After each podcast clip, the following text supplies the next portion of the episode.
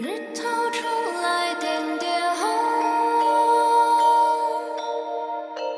照进眉峰。你海哭？你还越哭越好说。只愁命短。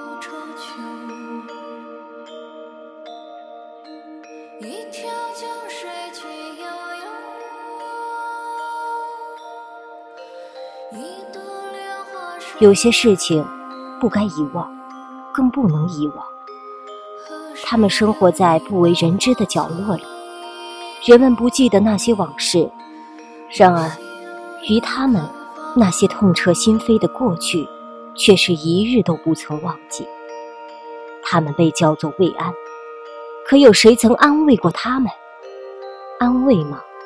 要怎样才不会显得那么苍白无力？慰安二字就一直是国人的耻辱，是心底的一根刺，不能碰，更不敢碰。这些天被电影《二十二》刷屏，那句很扎心的“日本等他们死去，而他们在等一个道歉”，引发泪点无数。其实，在《二十二》之前，有同主题的纪录片《三十二》问世。只平静地讲述那些久远的故事。没事的，你慢慢讲，我们听。门口大田四四方，半边罗灯半边摇，羊儿都唱花生的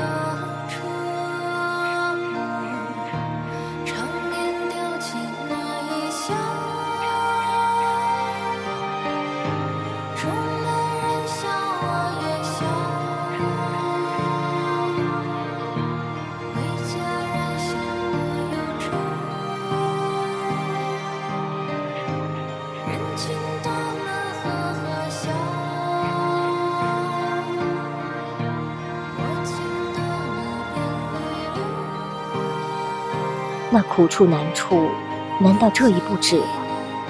自己忧愁自己解，一点都没错。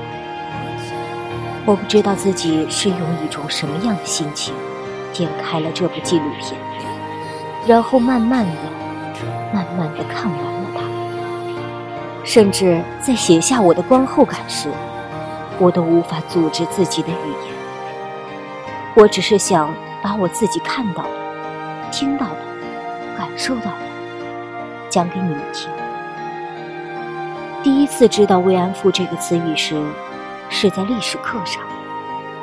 可能那时候我们每一个人都还很小，对于这个词语没有很深的概念，就连书本上也只是简单的形容一句“苦难的受害者”。那这份苦难到底有多大？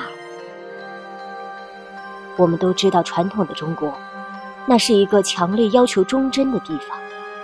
可一旦失去了那份忠贞，那便是痛苦的来源。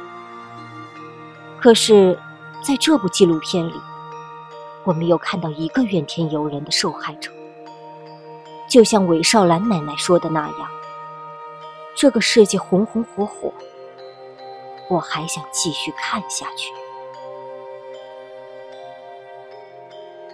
纪录片开始有接近一分钟的静默。黑色的屏幕里，看到有叶子飘零，有水流过，还有一个人用他年迈苍老的声音，说着属于他自己的人生。那苦处难处，难道这一步止了？自己的忧愁自己解，一点儿都没错。流水清澈，倒映着桂林山水的美景。日头出来点点红，照进妹房泥海空。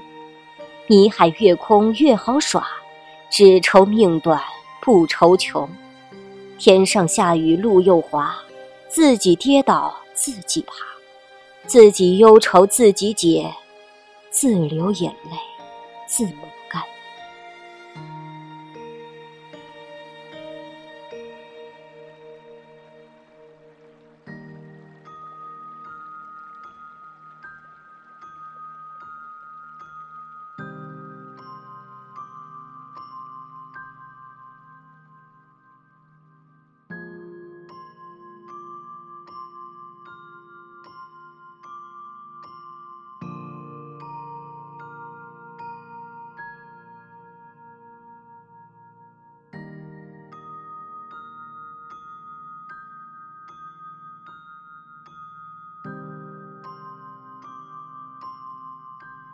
纪录片有一个很奇怪的名字，《三十二》。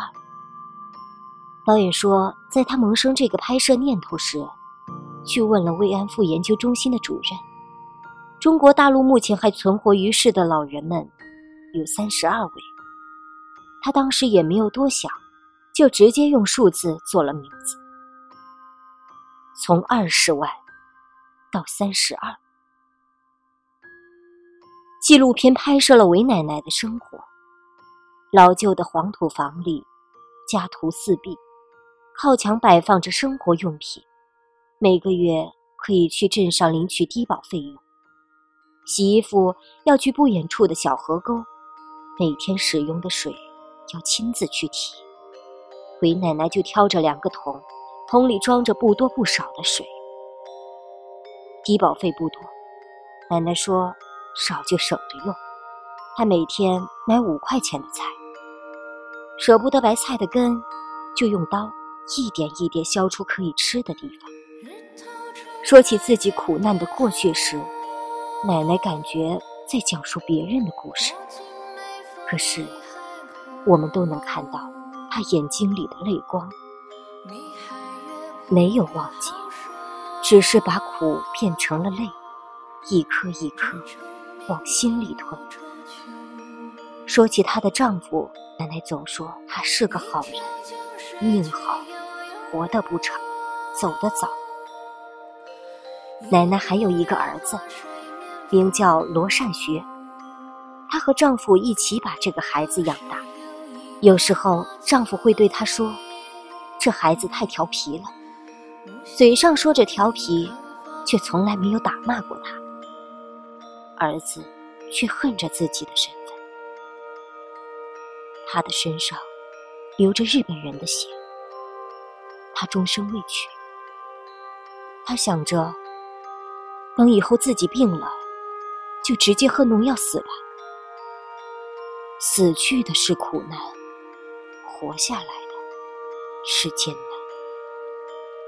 我们生在一个美好的时代，但我们不能忘记一个国家的伤痛。我们也不能把国家苦难的承受者看成是一种耻辱。奶奶也有过开心的笑。谈及她少年生活时，她总是笑着的。在灾难未来之前，她也只是个无忧无虑的少女，也只是蕙质兰心的妻子，也只是才刚刚当上母亲。侵略者杀死了。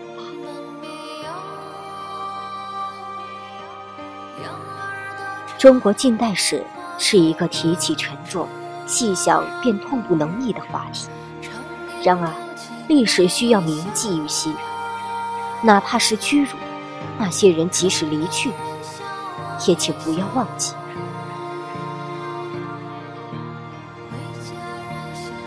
好了，这一期的特别节目就到这里结束了。